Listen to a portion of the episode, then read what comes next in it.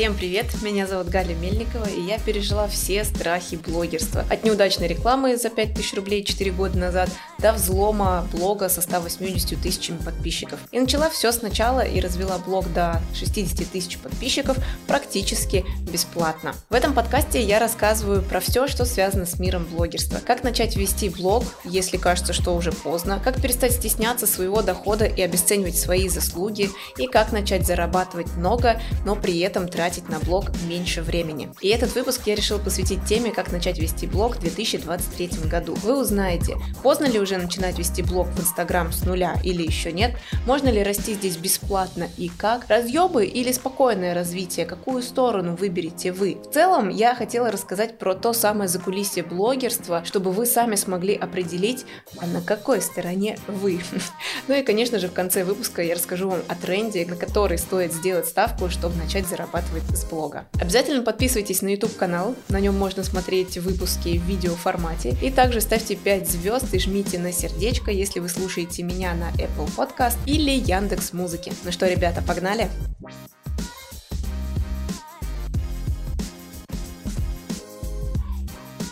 Давайте начнем с самого насущного вопроса. Поздно ли начинать заводить блог? На самом деле нет, не поздно. Соцсети вечно будут с нами, они никуда не денутся. То есть это тот самый момент, когда, да, они могут куда-то исчесть, если у нас у всех абсолютно во всем мире отключат нафиг интернет. Даже если одну социальную сеть заблокируют навсегда или другую социальную сеть заблокируют навсегда, в любом случае появится что-то новое, куда мы все дружненько перейдем. А если вы имеете армию фанатов, так сказать, в одной социальной сети, то часть из них плавно перетечет в другую социальную сеть, и, соответственно, вам начинать будет гораздо легче, потому что у вас уже будет тот самый благодарный вам, да, лояльный костяк ваших подписчиков. Я хотела вам здесь привести пример про квартиру, как ценники сейчас взлетели, да, и, наверное, надо было задуматься о покупке квартиры там год или пару лет назад, а сейчас уже поздно. Но кто на самом деле знает, что будет в будущем? Может быть, в будущем они скакнут там еще x3, и тогда все будут думать, что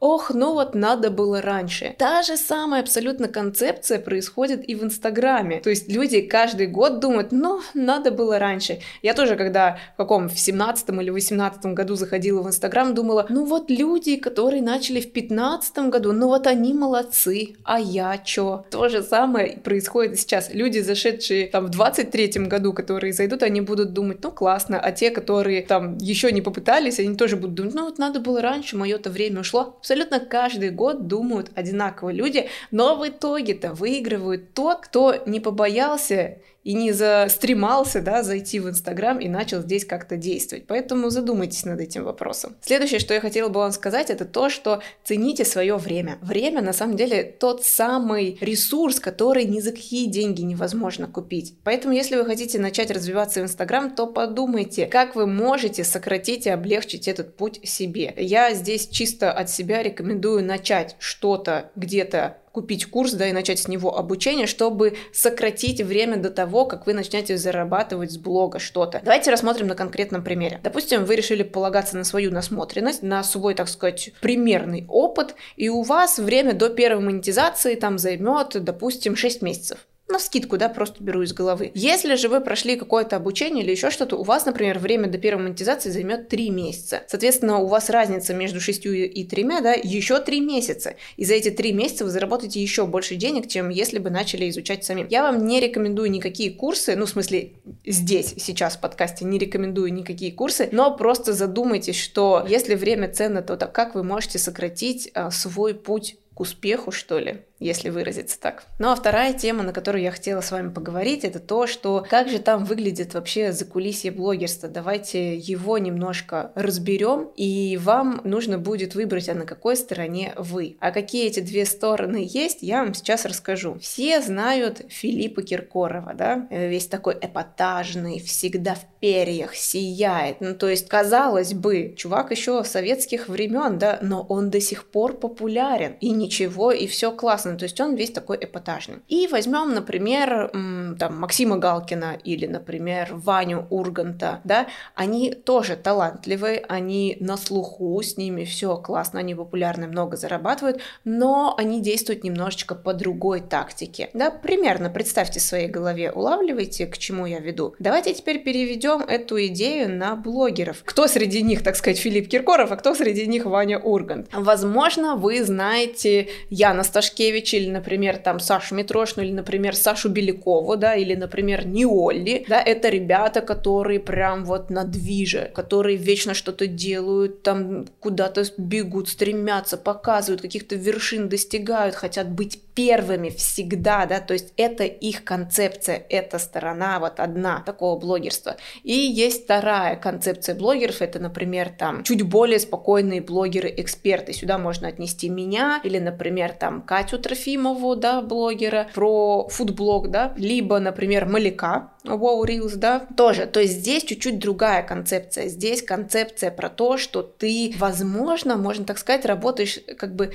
над, немножко над другим качеством жизни, над другой подачей, да, то есть здесь спокойствие, там вечный движ, эпатаж, но при этом все достойно зарабатывают, все зарабатывают много, все живут в достатке. И вот вам нужно определиться, какая сторона и какая концепция ближе вам, там или тут. При этом, заметьте, вдохновляют обычно обе стороны. Например, если мы смотрим за первыми ребятами, то они такие, да, я должен достичь этой вершины, когда ты за ними смотришь, да, там, да, классно, я хочу быть первым и прочее, но ты как будто бы до них не дотягиваешься, да, то есть это некая такая точка, как Эверест, до которого доходят единицы. Но согласитесь, да, первыми не всем суждено стать. Есть некие такие один-два в нише человека, которые закрепились и забрали некую эту пальму первенства, и все, как бы остальные, вот, да, они есть, про них знают, но они не первые. И другая концепция, опять же, это другая сторона, когда ты не стремишься стать первым, а ты работаешь, но при этом ты работаешь над другими важными составляющими своей жизни.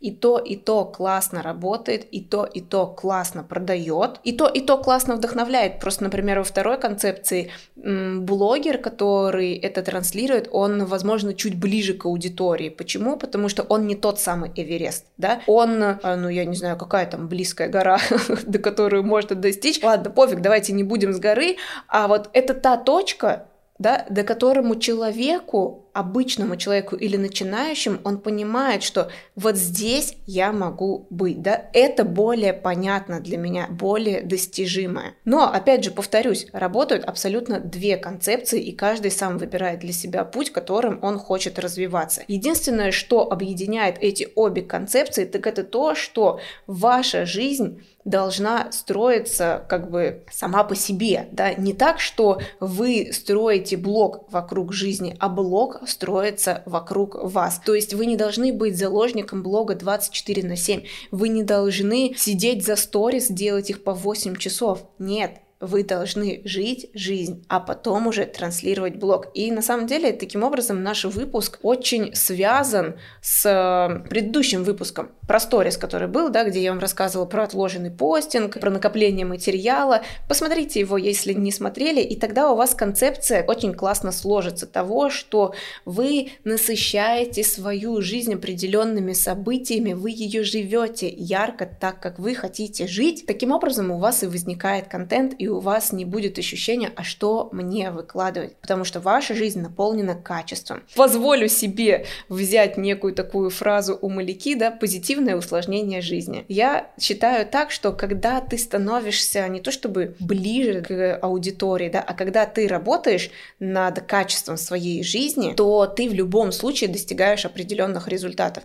То есть, когда ты не такой некий амебный домосед, который не хочет палец о палец ударить, да, это я, естественно, не про вас, вы же уже слушаете этот подкаст. А когда вы, например, что-то делаете, да, пробуете что-то новое, приведи, приведу в пример Ксюшу Лебедеву. Я помню, начала за ней следить, и она была таким довольно-таки сухим экспертом, да, это был 2018-2019 год, и потом она очень классно раскрылась в пандемию. Она начала жить по концепции, у нее даже так бренд называется «Мне можно». Когда вы разрешаете себе попробовать пойти озвучить мультфильм, разрешаете себе пойти попробовать попробовать занятия по боксу, разрешаете себе попробовать, даже хотя бы просто попробовать, да, заметьте, я не говорю заниматься этим регулярно, а хотя бы просто попробовать там занятия в теннис, например, или фигурное катание, или в кино хотя бы просто походить почаще, да, а не так, что там, ой, ну нет, ну что-то лень, откладываю или еще что-то. И посмотрите, как она раскрылась. Я вам специально привожу примеры блогеров, чтобы вам было наглядно, понятно, вы смогли спокойно перейти и посмотреть, про что я говорю.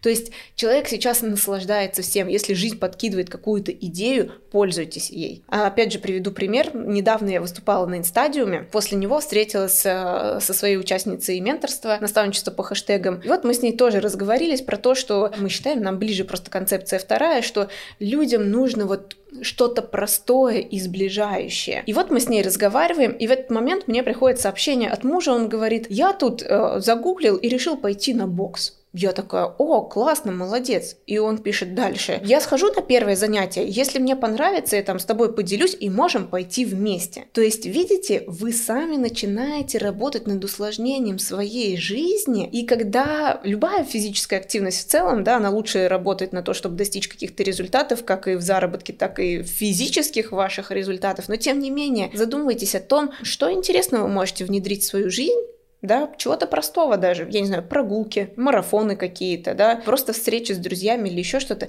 вокруг чего может начаться строиться ваша жизнь, и вам наконец-таки будет о чем вести блог и заражать людей. Самое главное ведь правило в продажах это не тот, кто круче продает, а тот, кто правильно транслирует эмоции и умеет заражать своим делом других людей. Приведу пример. Если вы, например, начали читать э, какие-нибудь фэнтезийные книги и круто об этом рассказываете в блоге не просто я тут книжки люблю фэнтезийные, и все, и забыли вообще про это, а вы рассказываете, там такие истории, я вот пошла в магазин, купила, да, пост написали с какой-нибудь историей из этой книги, и люди таким образом начинают заражаться вашим делом об вас. Они такие, о, блин, я тоже хочу почитать, да, пойду куплю. Потом они покупают, начинают отмечать вас, что посмотри, вот, я купила тоже книгу, она классная, почитала, просто офигеть, как круто. Таким образом образом вы заражаете людей, таким образом вы начинаете продавать. То же самое абсолютно работает с вашим любым продуктом, которым вы хотите, так сказать, делиться и на котором вы хотите зарабатывать. Начните заражать своей жизнью, своим примером людей, станьте, так сказать,